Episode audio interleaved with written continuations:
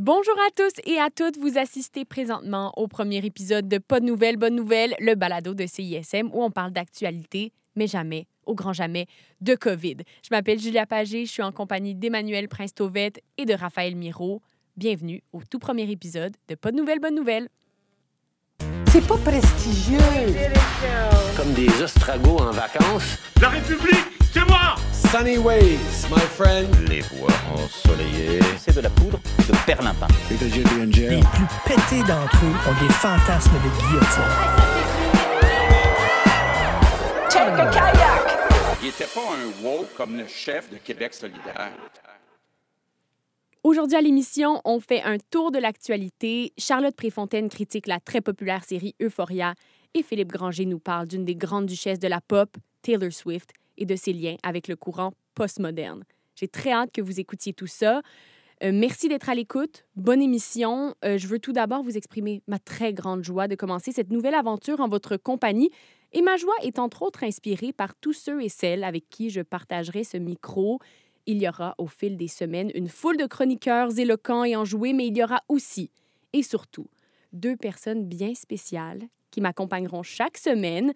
Un gentil boys club, un joli duo, une captivante paire. J'ai nommé Emmanuel Prestovette et Raphaël Miro. Bonjour les garçons. Bonjour. Bonjour, fille. Question d'un peu mieux vous connaître. Euh, Présentez-vous, euh, dites-nous ce que vous faites, un de vos hobbies, votre couleur préférée, que sais-je. Raphaël, à toi le micro. Je m'appelle Raphaël Miro, j'aime boire du café, puis ma couleur préférée, c'est la couleur orange. Formidable. Emmanuel? Moi, euh, je m'appelle Emmanuel Prince-Tauvette. Euh, J'aime boire de l'eau, pas du café. Et ma couleur préférée, c'est le vert. Oh mon Dieu, c'est fantastique. Bon, euh, maintenant que les présentations sont faites, Ben, toi, tu te présentes pas? est-ce que j'ai besoin de me présenter? Je pensais que tout le Québec me connaissait déjà. Non, OK, je me présente. Je m'appelle euh, Julia Pagé, je suis étudiante à la, ma- à la maîtrise en sciences politiques. Euh, J'aime aussi le café et autres boissons chaudes. Mhm. J'aime Mhm. ce terme-là, boisson chaude. Mais c'est très ambivalent, c'est comme très inclusif, je trouve.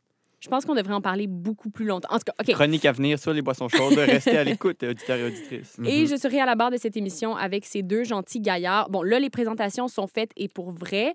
Euh, je dois vous avouer que aujourd'hui, je suis d'humeur introspective. Ah oui? Euh, J'avais envie de commencer l'émission sur le ton de la confidence et c'est non sans honte que je vous avoue que ça fait quelque temps que je ne, re- que je ne regarde plus aucun média traditionnel. Ce n'est pas une exagération.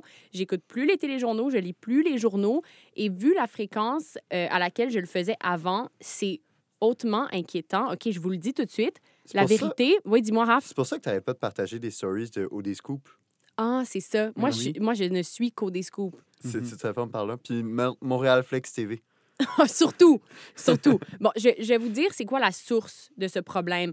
C'est qu'en plus euh, de m'empêcher de voir mes amis, d'aller en voyage, d'aller au resto, la COVID m'a complètement enlevé le plaisir de suivre les nouvelles. C'est une tragédie nationale, euh, que dis-je, internationale. Alors, votre mission, si vous l'acceptez, est celle de l'émission plus largement, et de nous redonner collectivement l'envie de nous connecter à l'actualité. Et je suis persuadée que vous allez relever le défi avec brio. D'ailleurs, c'est le moment de nous le prouver parce que c'est l'heure de la chronique Actualité. Les médias sont un service essentiel. Sa passion pour le pénis. D'ailleurs, dans l'industrie de, la con- de- de- de la construction, Ils sont là. Ils sont dans les campagnes, dans les villes. éclatante à un âge bon, vénérable, on pourrait dire ça, Monsieur Crétin. Rejoindre la population, c'est à travers mes pigeons, les merveilleux pigeons voyageurs que vous êtes. Le premier sujet de la chronique Actualité a des airs de potinage, mais c'est beaucoup plus profond qu'il n'en a l'air. Emmanuel, on parle du scandale des influenceurs, euh, de M. Awad, de, de Vapoteuse. En effet. Euh, Rappelle-nous les faits, parce que tout le monde a, a Tout le monde a vu ça parler, circuler sur effet. Instagram. Le scandale des influenceurs. Si vous étiez sur Instagram pendant les fêtes, vous, le- vous avez vu des stories passer, vous avez vu Mhm. ça passer. Donc, en gros, euh, le 30 décembre de- 2021, il y a des influenceurs ou des simili-influenceurs, dépendamment de comment vous voulez les qualifier, qui, ont publié des stories euh, sur Instagram, donc des images éphémères, où est-ce qu'on les voit faire la fête dans un avion. Il y a euh, au menu vapotage, alcool, pas de masque, pas de distanciation, tout le monde est debout. C'est un avion, en fait, nolisé de Sunwing vers euh, l'aéroport de Cancun pour aller dans un resort Et là, la même journée, en fait, ou dans les heures qui suivent, le compte Instagram Odescoop repartage ses stories qui deviennent rapidement virales. Plus tard, même, le compte publie des extraits euh, du chat Discord du groupe de voyageurs où on parle notamment, euh, c'est devenu légendaire, la vaseline dans le nez pour rendre les tests COVID euh, euh, négatifs, même si on a la COVID, et de plein d'excès qui ont été faits par les voyageurs dans l'hôtel. Et en fait, c'est à ce moment que les médias traditionnels reprennent les faits. Plus- plusieurs jours après les faits, en fait, le 4 janvier, donc on commence à avoir des reportages publiés dans les grands médias du Québec. Il y a les trois ministres fédéraux, donc le ministre des Transports, de la Sécurité publique et de la Santé, qui font le point, un point de presse. On leur pose des questions sur les voyageurs dans l'avion Sunwing. Ils disent qu'ils prennent ça très au sérieux. Et donc, là, commence vraiment une, une tempête médiatique sur euh, l'affaire des influenceurs Sunwing. On commence à, euh, on commence à s'intéresser un petit peu à, à- à l'histoire de l'organisateur, James William Awad, qui euh, était auparavant nommé Kevin Awad avant 2019, qui a changé son nom. Et donc, euh, c'est c'est toute une histoire assez rocambolesque qui commence comme ça. Euh, oui, moi- vas-y, Raph. Moi, j'ai une question. Pourquoi est-ce que. C'est c'est pas rare qu'on voit passer ce genre d'histoire-là sur les réseaux sociaux, mais pourquoi est-ce que cette fois-ci, on en a tellement entendu parler dans à TVA, à RDI, même? Mhm. Ben là, il y, a- y y plusieurs choses. Premièrement, c'est du contenu qu'on pourrait dire à fort potentiel viral. là. On voit des images fortes dans un avion, on voit des gens qui font le party, et ça, ça, ça, ça entre en conflit avec ce que les Québécois vivaient à ce moment-là, c'est-à-dire un confinement, euh, l'hiver froid et pénible, les journées qui raccourcissent, et tout ça. Et en même temps, on, voit vraiment euh, euh, les des personnalités qui sont connues, on pourrait dire, donc qui donc, euh, ils sont connus du public ou d'un certain public, et ça entre rapidement dans la viralité. Le compte Odescoop, qui existait depuis plusieurs mois, qui avait un peu bâti sa réputation sur des vrais scoops, comme Mhm. dit le nom du compte pour la télésérie euh, Occupation 2, la télé-réalité, a gagné, euh, donc gagné quelques milliers d'abonnés par semaine pendant la saison d'Occupation 2, mais pendant les fêtes, a gagné 170 000 abonnés en deux semaines. C'est- C'est magistral. OK, mais tu sais quoi, pour moi, ça, c'est l'angle le plus intéressant parce que c'est vrai que plusieurs ont parlé des influenceurs irresponsables, mais au niveau de. Si on étudie le- le- ce que ça implique pour le monde journalistique puis le monde des médias, qu'un compte comme Odesco prenne autant de place, je veux dire, Mhm. c'est assez particulier. Ça s'est jamais vu avant, à moins que je me trompe. Oui, puis il faut dire que le compte Odescoop est un compte anonyme, Mhm. est un compte qui ne vérifie pas nécessairement ses informations et Mhm. donc qui publie et qui parfois rectifie par la suite, ce qu'un journal ou un média traditionnel ne pourrait pas se permettre parce qu'un média traditionnel, c'est c'est sa réputation qui est en jeu quand ils, mettent des faits, quand ils émettent des faits et donc il faut qu'ils soient vérifiés. Et donc c'est aussi euh, là-dedans que qu'entre en compte la viralité. Odescoop publiait rapidement plein d'informations et même à un certain point, les membres du public ou des autres, des, des gens qui étaient dans ce voyage-là envoyaient des informations en message privé à Odescoop qui étaient repartagées. Donc, c'est un peu comme s'ils cultivaient leurs propres sources et leurs propres potins. Et c'est Donc, devenu comme une source principale Odescoop pour les médias traditionnels, ce qui est complètement fou. Je veux dire, c'est Odescoop. Oui, en effet. Sauf que rapidement, euh, les médias traditionnels qui, oui, prennent les, im- les images qui sont un peu sensationnalistes, qui en font une, une histoire, mais commencent à s'intéresser à l'organisateur James William Awad. Mhm. Dans le fond, on, on le connaissait pas et maintenant, on le connaît un peu mieux. Euh, on, commence par dépoussiérer des affaires de construction sans permis, d'abattage d'arbres sur son grand terrain à Bois-des-Filions. On, remarque aussi que, que l'autorité des marchés, financiers, donc l'organisme qui encadre les pratiques dans l'investissement au Québec ou dans les assurances, a émis une mise en garde en 2015 puisqu'il avait, il aurait euh, exercé illégalement l'activité de courtier en valeur mobilier, en mobilière, désolé. Et donc, on découvre aussi qu'il est musicien, qu'il possède une vingtaine d'entreprises qui sont diversifiées, parfois des gyms, des salons de coiffure, une entreprise de télécommunications, des pizzerias. Puis tout ça, écoutez, ça, ça, ça fait un peu de lui un personnage euh, plus grand que nature. Puis récemment, la presse, en fait, a publié mercredi un, un- grand dossier, on pourrait dire, d'enquête sur lui, dans lequel on, on trouve plein de, de- d'histoires rocambolesques, comme le fait que toutes ces entreprises euh, comptent un board of directors, donc un conseil d'administration sur lequel il est le seul à siéger. Donc, des, structures administratives un peu broche à foin. Euh, on, on- on voit qu'il a investi 17 millions de dollars en immobilier dans la région de Montréal. Tout ça acheté cash, sans hypothèque. D'où vient- d'où D'où il obtient son argent, on ne le sait pas, parce qu'on apprend aussi que ses parents étaient coiffeurs. Et Mhm. donc, d'où euh, il, obtient cette richesse. Et euh, il refuse de le dire. Et même, il dit Je ne peux pas vous le dire maintenant, mais je vais en parler dans ma biographie à venir en 2025. Donc, il est planifié vrai. à long terme, M. Awad, en effet. Un là, vrai, vrai homme d'affaires. dire qu'il se fait prendre au jeu pour avoir voulu entrer dans les médias traditionnels puis pour avoir voulu un peu faire l'actualité. Maintenant que les, tra- les médias traditionnels s'intéressent à lui, peut-être qu'il pourrait y laisser quelques plumes. Oui, exactement. Puis là, il y a une relation assez tendue avec les médias. Il faut dire, il y a une mini controverse, on pourrait dire une controverse sur la twittosphère. Donc, est-ce que c'est une vraie controverse? On ne sait pas. Mais donc, avec euh, les gens de Tout le monde en parle qui disaient qu'il l'avait jamais invité, puis lui avait dit, euh, il disait, il affirmait en fait que les producteurs l'avaient invité, puis des invités. Euh, il, a, il a fait une conférence de presse ce jeudi 27 janvier, dans lequel euh, il, euh, son attaché de presse mentionnait que si les journalistes faisaient des questions de suivi, donc des follow-up, donc des, des deuxièmes questions dans la conférence de presse, ils allaient être expulsés de la conférence de presse, ce qui a été dénoncé par l'Ordre des relationnistes du Québec, qui mentionnait que ce n'est pas une pratique de travail courante de- de- de- d'expulser des journalistes d'une conférence de presse. D'ailleurs, cette conférence de presse a été faite devant des drapeaux américains, canadiens et québécois, comme s'il était un chef d'État international. Ça, j'en reviens pas. Mais c'est c'est un drôle de mélange entre lui doit quand même composer avec la façon dont les médias traditionnels fonctionnent, mais réussit à, en- à s'en sortir plutôt bien parce qu'il gravite surtout autour du monde des, des médias sociaux, entre autres.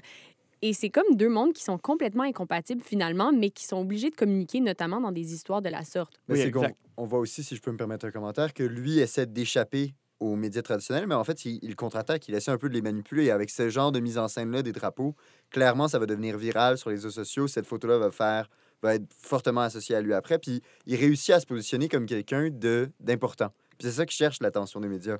Il le dit, cette attention des médias-là, même si elle est négative, va lui permettre de faire plus d'argent avec ses compagnies.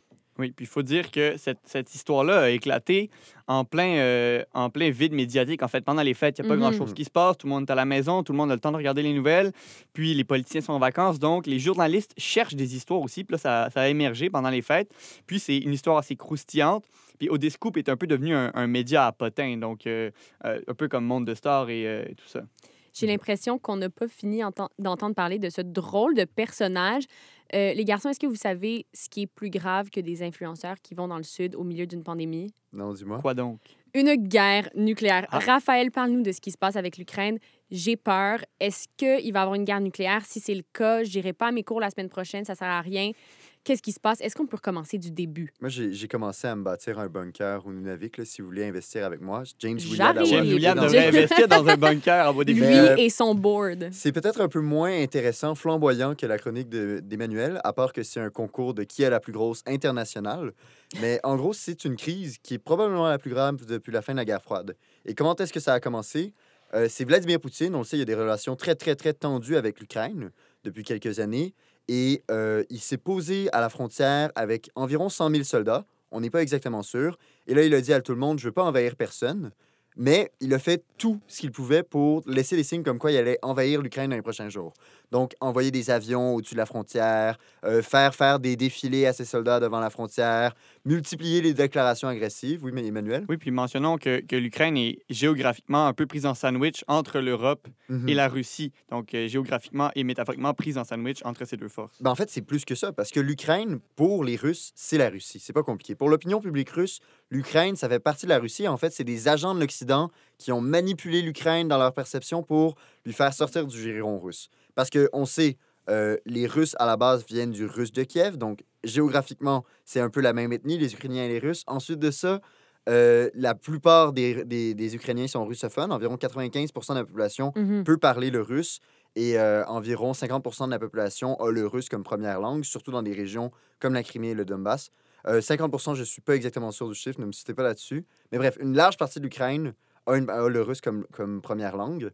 Et surtout, la Russie, historiquement, était l'allié de l'Ukraine jusqu'en 2014. En fait, l'Ukraine a fait partie de l'Union soviétique où il y avait des échanges de territoires qui se donnaient. C'était presque, comme s'il n'y avait pas plus de frontières. En fait, c'était l'Union soviétique, il n'y avait plus de frontières. Et ensuite de ça, même après la chute de l'Union soviétique, l'Ukraine est restée une espèce de pays satellite. Et jusqu'en 2014, où il y a eu un mouvement qui s'appelait Euromaïdan pour que l'Ukraine se rapproche de l'Union européenne et s'éloigne de la Russie. Et là, finalement, ce mouvement-là, elle a réussi. Et depuis, la Russie s'inquiète énormément de l'éloignement de l'Ukraine par rapport à sa sphère d'influence. Les tensions sont assez folles en ce moment. Est-ce que euh, ceux qui parlent de guerre nucléaire ont raison de s'inquiéter? Ben, il y a toujours ce risque-là. cette crise-là, elle est comparable à la crise des missiles de Cuba, si on la regarde. Parce que d'un côté, on a Vladimir Poutine qui a clairement laissé entendre qu'il envisageait peut-être, qu'il ne s'interdisait pas, en fait, de rentrer en Ukraine pour l'envahir. Et de l'autre côté, les Américains qui, ont, qui sont tenus par toutes sortes de promesses envers leurs alliés. On ne sait pas exactement s'ils vont défendre l'Ukraine. Ils ont dit qu'ils allaient se tenir derrière. Mais donc, le risque, ce serait que euh, Vladimir Poutine entre en Ukraine et là, que les États-Unis ripostent et que là, il y a une escalade et que là, l'arme nucléaire soit en jeu. Puis à travers tout ça, là, les, les Russes ont 100 000 soldats à la frontière ukrainienne. Le Canada, qu'est-ce qui, quel rôle il joue là-dedans? Le Canada a décidé d'envoyer euh, 260 soldats, Respectable Euh, nombre. un respectable nombre, en Ukraine, et aussi des armes non létales, et peut-être surtout 120 millions de dollars. Le 120 millions de dollars va quand même faire du bien à l'Ukraine parce que la Russie a beaucoup d'investissements communs avec l'Ukraine, donc est, est capable de l'affaiblir économiquement beaucoup. Quoiqu'il y a déjà eu beaucoup de sanctions, donc peut-être qu'ils n'ont plus autant une force de frappe qu'avant. Mais euh, aussi, la question, c'est est-ce que. Il y a deux questions qui sont à poser sur, ce, sur cette invasion-là. Premièrement, est-ce que Vladimir Poutine envahirait vraiment l'Ukraine? La réponse est euh, peut-être, peut-être pas, ou peut-être une incursion. C'est-à-dire que ce serait probablement extrêmement coûteux pour la Russie d'envahir l'Ukraine au complet, parce qu'il y a des armées. l- L'Ukraine a quand même, une armée beaucoup plus grosse qu'en 2014. Donc peut-être que la Russie pourrait rentrer dans des territoires russophones comme le Donbass, s'arrêter là, puis juste prendre un morceau de territoire, puis comme ça, sortir triomphal de cette crise-là. Euh, L'autre question aussi, c'est est-ce que les États-Unis, comme je disais tantôt, vont backer l'Ukraine? Ben là, euh, euh, on peut imaginer cette crise-là un peu comme une partie de poker internationale. Et si c'est une partie de poker, ben, euh, euh, Joe Biden a clairement saigné du nez parce que dans une conférence de presse l'autre jour, euh, il a laissé par accident échapper que si jamais l'Ukraine, fais- la Russie faisait une petite incursion en Ukraine, il y aurait des petites conséquences. Donc, il a laissé Mm. entendre que les États-Unis ne, ne, ne viendraient pas nécessairement à la défense de l'Ukraine. Et donc, ça veut dire que la Russie a pas mal le champ libre pour pouvoir attaquer, en fait. OK, disons euh, rapidement, la solution au conflit euh, la plus réaliste, ce serait quoi? Ben, il y a... En fait, ce que la Russie veut, c'est que l'Ukraine euh, jure de ne jamais faire partie de l'OTAN et que l'OTAN arrête de s'étendre vers, vers l'Est, donc vers la Russie. Donc ça, évidemment, l'OTAN a décidé que c'était une, une demande qui était irrecevable, mais il y a certains analystes internationaux qui commencent à pointer, euh, que, à, à dire que la Ru- la- l'Ukraine pourrait devenir un État neutre, un petit peu comme la Suisse ou un petit peu comme l'Irlande, Mhm. l'Autriche, des États qui, après la Seconde Guerre mondiale, n'ont pas rejoint la sphère d'influence de l'Union soviétique, mais on fait, allez, on- fait un serment comme quoi il allait avoir des petites armées, il allait se tenir à l'écart de toute la, diplomatie internationale. Et ces, ces, États-là, depuis, ne sont jamais entrés en guerre. Ça a, été, ça a eu un grand succès et peut-être que ce serait une solution qui pourrait contenter autant les Russes que les États-Unis. Bon, c'est fascinant tout ça, les garçons. Merci beaucoup pour ce tour de l'actualité. Je n'écoute plus le téléjournal, mais je vous écouterai parler pendant des heures. Et j'écouterai aussi parler nos deux chroniqueurs. D'abord, Charlotte Préfontaine et un peu plus tard dans l'émission, Philippe Granger. C'est l'heure des chroniques. Chroniqueur, c'est la sauce piquante, la sauce pimentée qu'on met sur le steak. Le steak étant la nouvelle. Moi, tout ce que je fais, c'est que je mets ma petite sauce sur la nouvelle pour lui donner un peu de piquant. Si vous êtes un habitant de cette planète ou que vous soyez, vous avez très cer- certainement entendu parler de Euphoria. Hein? C'est assez difficile d'échapper à la folie de cette populaire série produite par HBO qui en est à sa deuxième saison et qui met en vedette la très populaire Zendaya. Euphoria amasse un nombre impressionnant d'adeptes. Elle est applaudie notamment pour sa représentation de la diversité et sa non-conformité au narratif habituel des séries pour adolescents. En quelques mots, Euphoria, c'est sex, drugs and alcohol mais surtout sexe, surtout drugs. Euh, c'est aussi les hauts et les bas de l'adolescence, mais surtout les bas. Et c'est aussi une signature visuelle et un esthétique très léché, très intéressant, très original qui contribue nettement à sa popularité. Mais qu'est-ce qui se cache? Derrière le buzz? Pour le découvrir, on accueille Charlotte Préfontaine, étudiante en journalisme. Bonjour Charlotte. Salut, ça va? Ça va très bien et toi? Ça va. Comme l'ont fait euh, les garçons en début d'émission, est-ce que tu peux me dire euh, un peu ce que tu fais et ta couleur préférée, bien évidemment?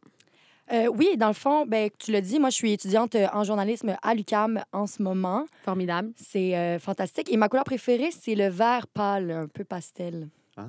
Oh, quelle précision. Bon, euh, Charlotte, j'ai l'impression que la grande majorité des gens adorent Adule, Euphoria. J'en entends parler partout. Mais toi, tu as certaines réserves. On va y, on va y arriver dans un, dans un moment. Avant, raconte-moi ta rencontre avec cette série qui, euh, je pense, va devenir culte. Oui, certainement, ça va devenir culte. Euh, moi, ça fait deux ans, en fait, que mes amis en parlent depuis vraiment la, la première saison qui est sortie en 2019. Euh, tu l'as dit, il y a eu un grand engouement euh, autour de cette série-là Mhm. au complet. Et euh, moi, c'est pas que ça m'intéressait pas, c'est pas que je me pensais au-dessus de ça, c'est juste qu'en fait, j'avais pas de compte Crave, fait que je, je l'ai jamais regardé. Parce que t'es pauvre ou parce que... Non. oui, peut-être un peu, c'est ça. Et euh, dans le fond, j'ai jamais sondé non plus mon entourage. J'avais juste un manque, euh, moi, c'est ça, un manque d'intérêt euh, d'aller plus loin que juste pas avoir de compte Crave. Euh, Jusqu'au jour où, peu avant, peu de temps avant le jour de l'an, j'ai trois amis qui m'ont dit on fait un, théma, un party thématique Euphoria. Puis là, je suis genre, bon, va falloir que je l'écoute. Euh, c'est quoi ça pour vous, un party thématique Euphoria? Et elles m'ont dit, on veut être des bad bitch, mettre du glitter, des gros maquillages, faire plein de drogues et sentir un instant de liberté. Faire Mm. plein de drogues. Ouais. Et ces filles-là, dans la vie, Les en général. jours. Ouais, exactement. Ouais, c'est ça, c'est des gens qui prennent de la drogue ou... Non, c'est ça. Elles font pas vraiment de drogue dans la vie. OK. Euh, Sais-tu. euh. Vas-y. Non. Nomme des noms. Puis c'est très correct là, de pas faire de drogue. C'est juste, ça m'a étonné que à ce moment-là, pour rentrer dans la thématique Euphoria, elle voulait en faire. Fait que là, euh, ça a été comme la poussée qui me manquait pour commencer l'émission. oui, c'est intriguant, là. J'ai un party thématique, il va falloir que je m'informe un minimum. J'ai demandé à ma coloc, en fait, qui tout ce temps avait un compte Crave sans mot de passe. Et euh, ben, j'ai pas vécu la même expérience, en fait, du tout que les gens qui ont écouté, que la Mhm. totalité de la population, en fait, j'ai l'impression, parce que je me suis retrouvée extrêmement mal à l'aise, vraiment plus souvent qu'autrement, dans le fond, euh, pendant la série. Euh, justement, en fait, beaucoup par rapport à la nudité des mineurs. Ouais. Euh, on comprend que la distribution, c'est des personnes de 25 ans qui vont jouer des personnes 10 ans de moins qu'eux. Ça, c'est un bon classique hollywoodien Ouais. des teen movies. Euh, mais reste qu'ils jouent des mineurs. Et plus souvent qu'autrement, on va les voir extrêmement nus. Tout le temps. Ouais, Moi, exactement. j'ai j'ai dû me rendre à la fin de la saison 1 pour réaliser qu'ils étaient genre en secondaire 4-5. Ouais. Parce qu'ils sont tout nus constamment. Il y a un des personnages, Cassie, il n'y a pas une scène où elle n'est pas seins nus. Mhm. Comme tout le temps, tout le temps, tout le temps. Et ils sont au secondaire. Euh, Ils sont au secondaire et euh, je pense que je pourrais compter sur les doigts de ma main le nombre de fois que je vois Cassie avec un chandail. Aucun sens. Et si elle a un chandail, elle a peut-être pas de pantalon, tu sais. Fait ou à laisser. Fait que euh, voilà, fait que là, je trouvais ça déjà un peu bizarre. Il y avait énormément de sexualisation. Oui, des filles, aussi des gars. Je pense que j'ai plus vu de pénis dans la première saison d'Euphoria que je vais en voir dans ma vie en entier. C'est sûr. Ça, c'est quand, ça, quand même nouveau parce qu'habituellement, Ouais. on voit des femmes nues dans les séries euh, populaires, mais des hommes nus, presque jamais. J'avais comme l'impression qu'il y avait une loi qui interdisait ça. Et Euphoria a, a défait cette. Le dé- ouais, complètement. Ouais. Euh, puis c'est très correct. Euh, c'est juste ça. C'est un petit malaise par rapport au fait que il y a beaucoup de seins, il y a beaucoup de pénis. Euh, aussi, je me suis juste en fait questionnée par rapport euh, si moi j'avais eu un secondaire normal. Parce que moi, je gardais mes chandails, je gardais mes pantalons généralement dans les parties. Généralement. Généralement, j'essayais de, tu sais, je me contenais quand même. Je me suis demandé, est-ce que je suis extrêmement prude comme personne? Ouais. ou ben non, c'est juste pas la réalité. Et énormément de sexualité. J'ai eu un peu le même sentiment en regardant ça. C'était comme. Est-ce que mon secondaire était si plate que ça? Puis j'ai eu envie, genre, de vivre 50 000 aventures avec la drogue, du sexe et des hauts et des bas, là, comme on disait tantôt. Puis c'était comme, comme un exemple à suivre. Et pourtant, genre, en tout cas. Mais c'est exactement ce que quand t'as comme 13-14 ans puis que tu t'imagines Voilà. comment est le secondaire, t'aimerais le vivre. Mais en théorie, cette série-là est pas pour les 13-14 ans. Mais est-ce que les 13-14 ans la regardent quand C'est même? sûr que les 13-14 ans la regardent quand même. Qui Oui, puis c'est complètement. Je veux dire, moi, en secondaire 5, je préparais mon examen du ministère d'Histoire Géo. Là. Il n'y avait pas de coucher avec six gars dans le même party et c'est aussi le frère du père de ma cousine. De... Tu sais, comme y- y- tout le monde se mélange, c'est complètement fou, c'est irréaliste. Est-ce que c'est quand même bon? Oui, bon, on pourra, on pourra y revenir. Ça défait complètement le tabou de la sexualité. C'est tant mieux. Ouais, Euh, mais euh, il faut quand même mentionner que celui qui l'a qui l'a réalisé, Sam Levinson, est un homme blanc d'un certain âge, là, qui a évidemment un certain talent, mais on peut pas s'empêcher d'être un d'avoir un malaise quand on voit que c'est un homme blanc qui produit une série où il y a énormément de sexualité et de nudité de mineurs. Je sais pas, là, je veux pas pousser trop loin, mais c'est quand même un peu particulier que Non, mais- lui ait eu cette impulsion-là. Et je sais euh, de sources sûres que l'actrice qui joue Cassie lui a demandé de retirer certaines scènes de nudité et il a accep- il a accepté. Ça veut dire qu'il y en aurait eu plus et ça veut dire qu'elle elle doit demander. Et dans les films et dans les séries, on doit toujours se demander si la nudité et la sexualité est nécessaire Ouais. à l'histoire. Et dans le cas d'Euph- d'Euphoria, il n'y aurait pas beaucoup de scènes de nudité si elles étaient toutes euh, nécessaires à l'histoire. Mais exactement. Puis je pense pas que je suis euh, particulièrement inconfortable par rapport à la nudité en général. C'est vraiment juste que il y a plusieurs moments où est-ce que je me demandais quand Mhm. est-ce que ça servait à l'histoire qu'on Ouais. voit nus. Ou, tu sais, mettons, euh, dans l'épisode 1, on voit Maddie qui va coucher avec un gars, Tyler, pour rendre son, son ex jaloux. Euh, elle couche dans la piscine devant tout le monde. Ils sont complètement nus. Tu sais, c'est comme... Je sais pas, on dirait qu'il y a une espèce de rapport avec la nudité. Ça, que ça arrivait comme... chaque semaine. Ben, puis on dirait que c'est comme. Ils ont tellement voulu défaire ce tabou-là de, de la sexualité chez les jeunes puis de la nudité qu'ils l'ont trop fait. Genre, il y a un tabou de la sexualité et de la nudité.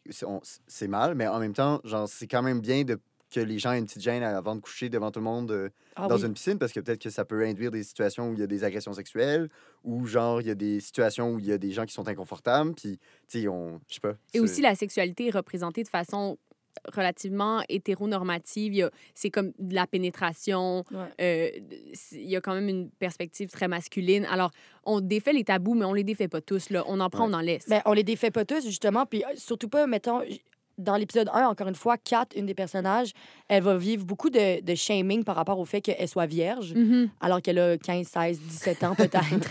Et euh, j'ai l'impression que ça faisait juste mettre l'accent, en fait, sur le mythe de la virginité, puis qu'il Ouais. n'y a pas vraiment de but réel au fait qu'elle elle soit vierge, autre que d'être comme « Ah, t'es une prude », puis elle est comme « Non, je suis une slotte ». Genre, elle dit ça. Et euh, dès qu'elle couche avec un gars, justement, elle a comme une espèce de gain de confiance en elle et ses amis vont commencer à la valoriser puis ils vont vraiment mettre l'accent justement là-dessus. Fait que c'est un peu la, genre une, une valorisation de la sexualité comme moyen d'épanouissement. Ce qui est Ouais. bien, mais en même temps qui est à double tranchant chez les très Mhm. jeunes. Exactement. OK. Oui, parce que ça s'adresse aux jeunes quand même, ce qui est... Outre le fait qu'ils sont tout le temps tout nus, là, on commence à comprendre ça. Mais eh, c'est, est-ce qu'il y a une relation spéciale avec la drogue chez ces jeunes-là aussi? Ouais, exactement. Puis j'ai pas envie de sonner non plus comme une mère qui est outrée, qui est pas capable de comprendre que les gens prennent de la drogue ou qu'ils ont du sexe et tout. Euh, parce que je suis pas ça. J'ai pas envie de démoniser non plus la drogue. Justement, tu sais, moi, des fois, j'en prends. Ah ouais? Euh, oui, des fois, ça m'arrive. Euh, puis, tu sais, dans des moments opportuns, c'est ça que je veux dire. Puis, Comme du fentanyl. oui, comme la- énormément. C'est ma drogue préférée. Ça Non. réveille, là. Non, mais ça me fait juste me sentir tellement bien dans ma peau. Puis je comprenais pas mes amis, justement, qui, elles, en font pas. Comme moi, Ouais. mettons, je vais, je vais des fois en prendre. Là, je dis pas je suis une drogue. En tout cas, bref. Puis euh, de voir cette émission-là, puis de faire comme j'ai envie de prendre la drogue à ce party-là. de- Parce que c'est une émission sur l'addiction. Le personnage principal est une addict. C'est discuté et les gens ont quand même envie de prendre la drogue. Comment ça, comment ça se peut? Mais c'est ça que je comprends pas. Elle sort d'une désintox, elle recommence à prendre la drogue, elle a des, des troubles de santé mentale, elle n'est pas suivie par aucun psychologue, aucun psychiatre, et elle retombe évidemment dans cet enfer de la Mhm. drogue. Euh, je comprends juste pas, en fait, comment ça se fait que les gens voient ça comme étant quelque chose de beau, de cool, de décontracté, Mhm. alors que visiblement, elle n'est pas bien. Peut-être en termes de quantité aussi. Il y a personne dans cette salle-là qui a jamais fait de drogue, mais peut-être que dans cette série-là, j'ai l'impression que c'est trop pour que les personnages soient réalistiquement heureux avec la quantité de drogue qu'ils consomment. Genre, c'est, c'est comme j'ai l'impression qu'ils sont dans l'enfer de la drogue, comme tu dis, mais comme ils sont. Genre, les, les, les quantités sont comme pas vraiment ajustées par rapport euh, genre à la réalité, si on veut. à l'impact que ça aurait sur ta Ouais. vie là, de prendre autant de drogue. Mais c'est. euh, le, le point que tu amènes qui est intéressant, c'est que sans que ce soit nécessairement glamorisé, c'est tout à fait banal. Il y a quelque chose que les impacts sur leur vie sont pas du tout proportionnels à ce qu'ils font. Euh, dans la saison 2, il y a Nate qui boit au Ouais. volant. Puis euh, il, il se clenche des bières là, au, au volant, puis il fait du, de, de la vitesse.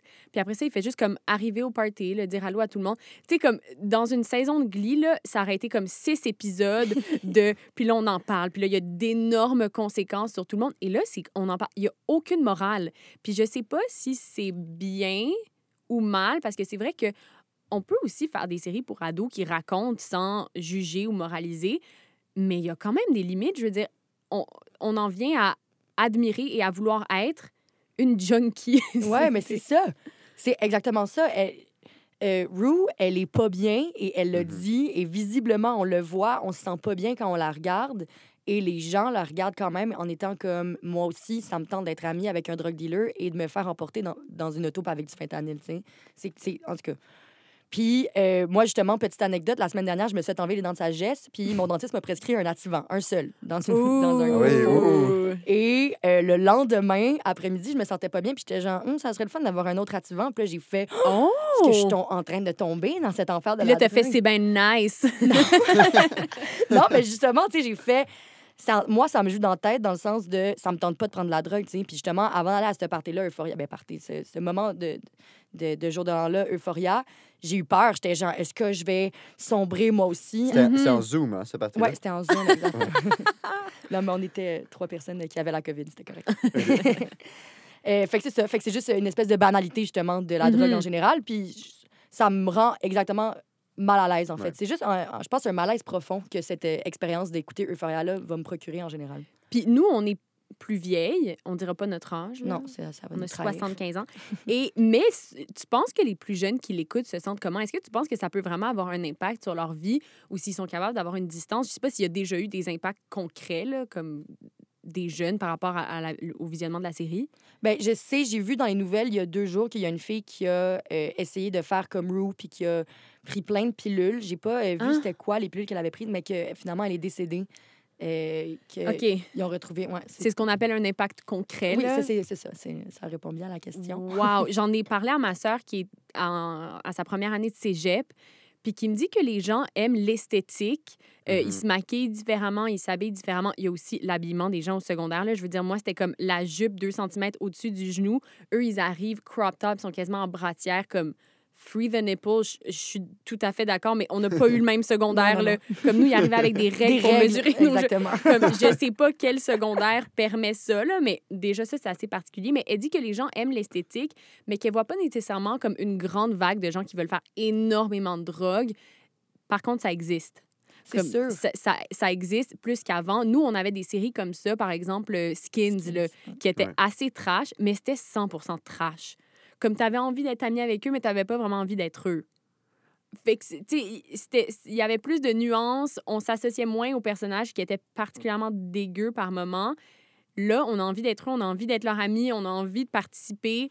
euh, et c'est ça qui est peut-être un peu dangereux. Mais je pense que moi, si j'avais vu cette, cette série-là à 15-16 ans, j'aurais Mhm. voulu soit prendre plus de drogue, aller à plus de parties. J'aurais voulu faire, tu sais, je sais pas, on dirait Mhm. que dans, dans ma mentalité en ce moment de l'âge que j'ai, je, je me vois, moi, adolescente, à mon secondaire, justement privé, j'aurais fait comme, est-ce que ma vie est plate? Ouais, Oui, c'est ouais, clair. ouais. Genre, Euh, Rassure-moi quand même, là, il y a, il y a du bon dans série-là? ouais, ouais, ouais. C'est, moi, je suis pas là pour juste chialer. Effectivement, ça serait vraiment hypocrite de ma part de dire que c'est une série problématique à 100 Je l'ai mangé, la série au complet, en Ouais, deux c'est ça. semaines. J'attends dimanche pour Mais le prochain ça, Je suis épisode. rendue à jour et, euh, comme tu l'as dit, je pense que, en fait, c'est une expérience en soi, Euphoria. La direction photo est incroyable. Les mouvements de caméra, les plans, tout est vraiment extrêmement bien choisi. Ça va servir à l'histoire. J'ai même l'impression que la caméra joue comme un autre personnage à Mhm. 100 Euh, c'est magnifique aussi, la direction artistique, les couleurs, les glitters, tu l'as dit, le maquillage, la façon dans les, comment les gens s'habillent. Ça devient même une trend, justement, de, de se mettre plein de glitter, d'être plus excentrique et tout.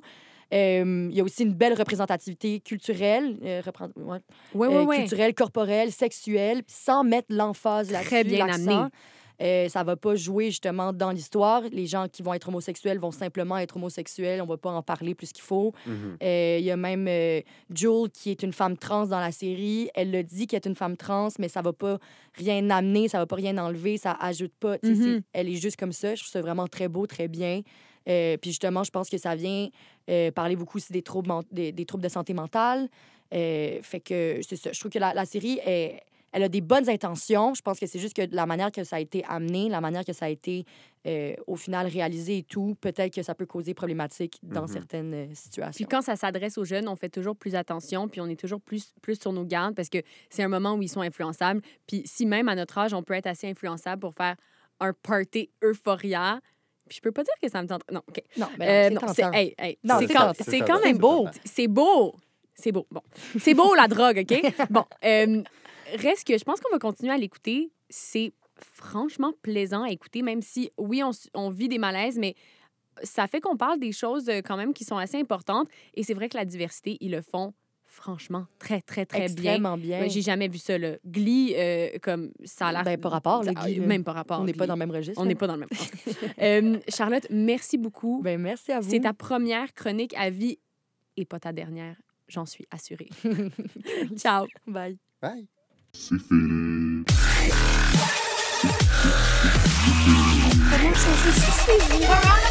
va me faire des tartelettes portugaises. Leave Britney Spears alone right now!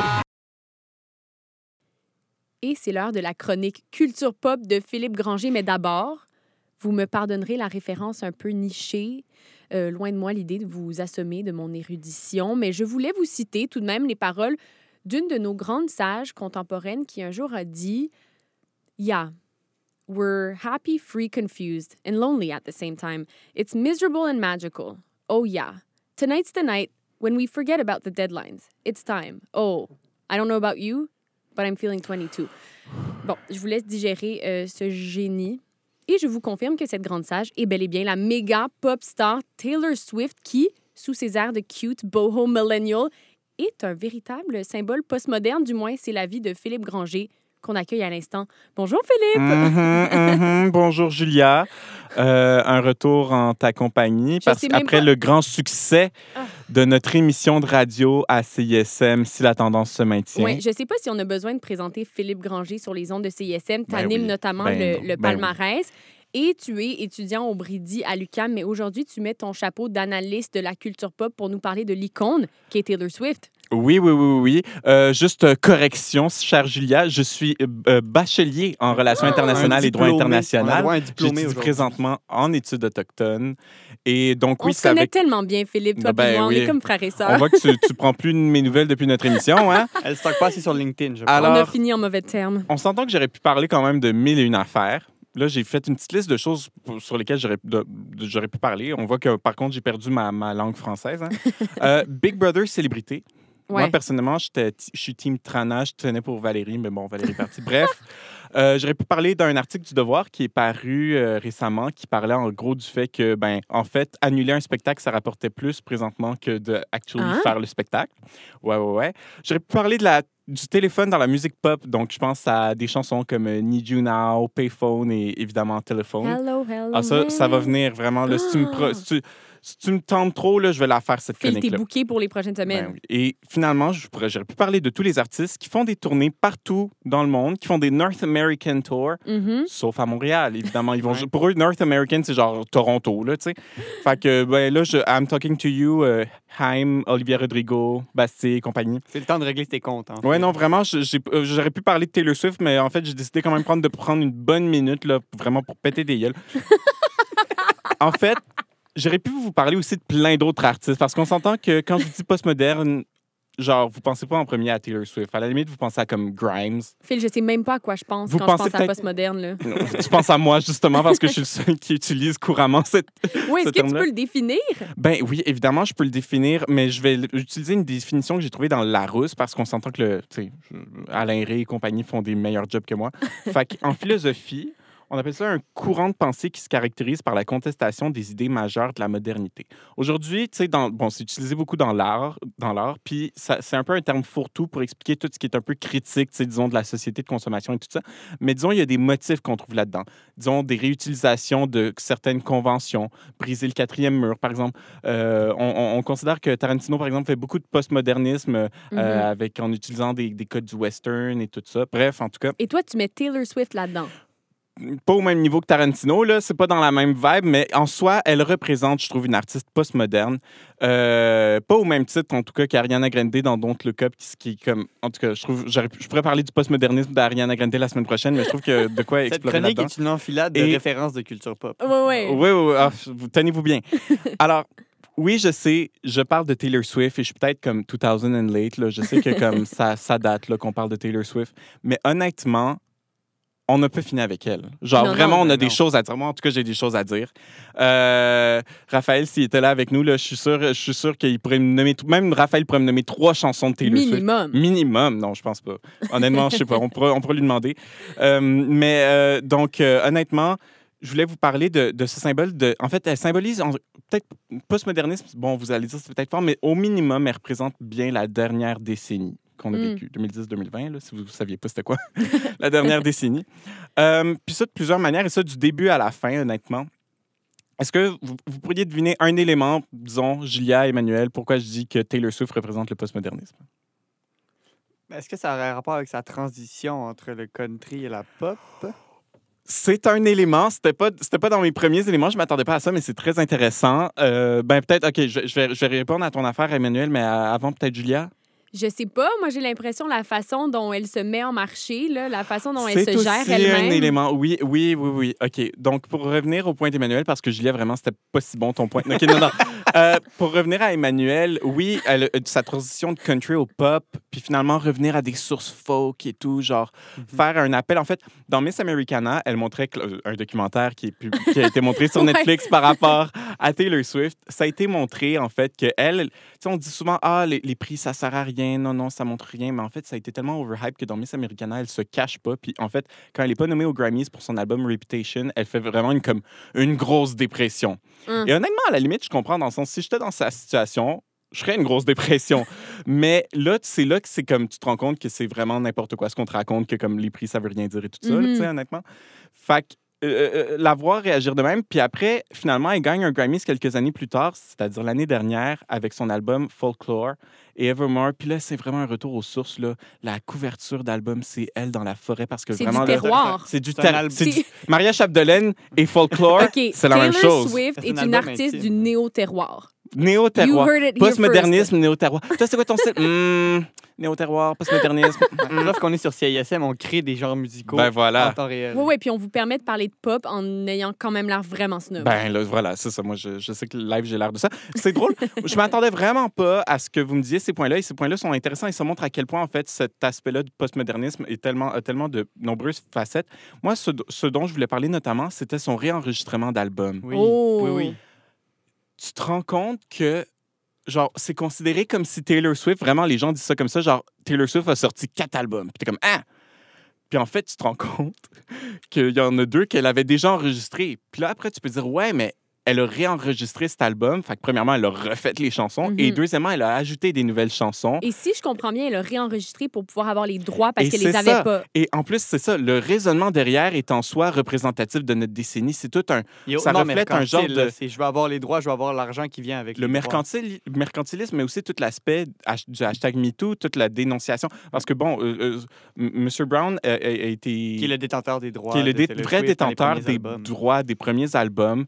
Mais ce qui est très intéressant aussi, c'est de se rendre compte qu'il est le détenteur des droits du- de la musique, mais pas de son contenu. Ouais. Et c'est ce Mm. qui a permis à Taylor Swift de pouvoir réenregistrer. Parce que s'il était détenteur du contenu, ben, elle pourrait pas, elle n'aurait pas le droit de refaire une pas il possède les bandes maîtresses, mais Voilà. il possède pas nécessairement le- le- la chanson. chanson Exact- en tant que telle. exactement, exactement. Donc, cet aspect technique, ça peut être banal, mais pourtant, c'est très intéressant. Et donc, euh, Brown, en fait, je trouve, incarne un peu le, le- le- mauvais garçon, que ce soit vrai, que ce soit, faux. Il y a du monde qui dit, ah, c'est pas vrai, nanana, c'est la méchante, blablabla.